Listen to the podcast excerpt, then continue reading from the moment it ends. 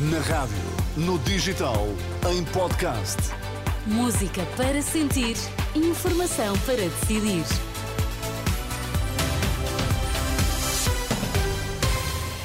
Vamos saber quais as notícias que estão a marcar a atualidade. Começamos pelos títulos em destaque nesta edição das quatro. Boa noite. Ataque russo com mísseis em Kharkiv causou um ferido.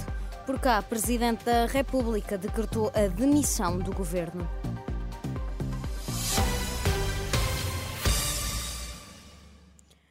Várias explosões foram ouvidas na cidade de Kharkiv, no nordeste da Ucrânia, nas primeiras horas desta sexta-feira, informou a agência RBC Ucrânia. De acordo com a agência TASS, o alerta do ataque aéreo foi emitido na região de Kharkiv. Pouco depois do relatório, as sirenes da Defesa Civil também dispararam noutras regiões uh, russas. Hunter Biden, filho do presidente dos Estados Unidos Joe Biden, foi acusado de nove acusações de evasão fiscal, de acordo com uma acusação carregada no banco de dados do Tribunal Distrital dos Estados Unidos para o Distrito Central da Califórnia. É acusado de não declaração e pagamento de impostos, evasão fiscal e declaração de imposto falso ou fraudulenta. De acordo com o documento, Hunter Biden não pagou pelo menos 1,4 milhões de dólares em impostos federais, autoavaliados entre 2016 e 2019. Por cá, na última noite, o Presidente da República decretou a demissão do governo uma demissão que vai começar a ter efeitos a partir desta sexta-feira. Até a eleição e a posse do sucessor, o governo irá assegurar a prática dos atos, dos atos estritamente necessários para assegurar os negócios públicos. É o que se lê na nota emitida por Belém. As eleições legislativas antecipadas estão marcadas para o dia 10 de março uma cautela. É assim que as infraestruturas de Portugal entendem a medida aprovada esta quinta-feira pelo Conselho de Ministros sob a linha de alta velocidade que, restringe operações urbanísticas no corredor já aprovado entre Porto e Sor para evitar a especulação de preços. O vice-presidente da Infraestruturas, Carlos Fernandes, ouvido pelo jornalista João Quezado, assegura que o calendário do projeto está a ser cumprido, mas avisa que a candidatura aos fundos europeus tem que acontecer em janeiro para não se perder financiamento. Estava previsto as declarações de impacto ambiental, estão definidas e aprovadas as declarações de impacto ambiental.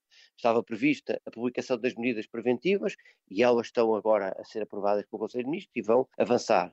Estava previsto em dezembro a entrega do pacote dos documentos do primeiro concurso ao Governo e ele vai acontecer, eh, e estava previsto em janeiro, duas coisas. Uma, lançar-se o primeiro concurso e ele depende do Governo. Dois, submeter uma candidatura de fundos comunitários à Comissão Europeia de 729 milhões de euros e terá que acontecer também até ao final do mês de janeiro, se não acontecesse essa candidatura, eh, Portugal perderia de forma quase automática esses 729 milhões de euros. A linha de alta velocidade entre Porto e Lisboa tem aprovação ambiental até Sor, a norte de Pombal. O troço entre Sor e Carregado deve chegar à consulta pública depois de março do próximo ano.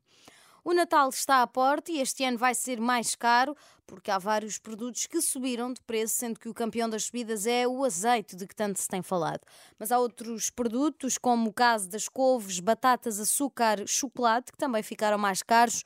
Contas feitas pela DEC, o mesmo cabaz de Natal, que é composto por 16 alimentos, vai custar este ano mais do que no ano passado. Fizemos um exercício hum, de comparação no cabaz de Natal para perceber quanto é que custava em 2022 e quanto é que custam agora em 2023. E chegamos à conclusão do mesmo cabaz, com os mesmos produtos, custa hoje cerca de mais 5 euros. E, portanto, temos aqui um aumento de 9,7%. Uh, o que segue a tendência dos produtos e o que faz uh, concluir que, de facto, os preços, de uma forma generalizada, estão mais caros. Rita Rodrigues, da Defesa do Consumidor, contas feitas. Este Natal só o bacalhau, as carcaças e o leite estão ligeiramente mais baratos. No desporto, o Benfica recebe esta sexta-feira o Farense e procura subir à liderança da Primeira Liga Portuguesa de Futebol, enquanto o Sporting Braga também pode ultrapassar o Futebol Clube do Porto se vencer em Vizela.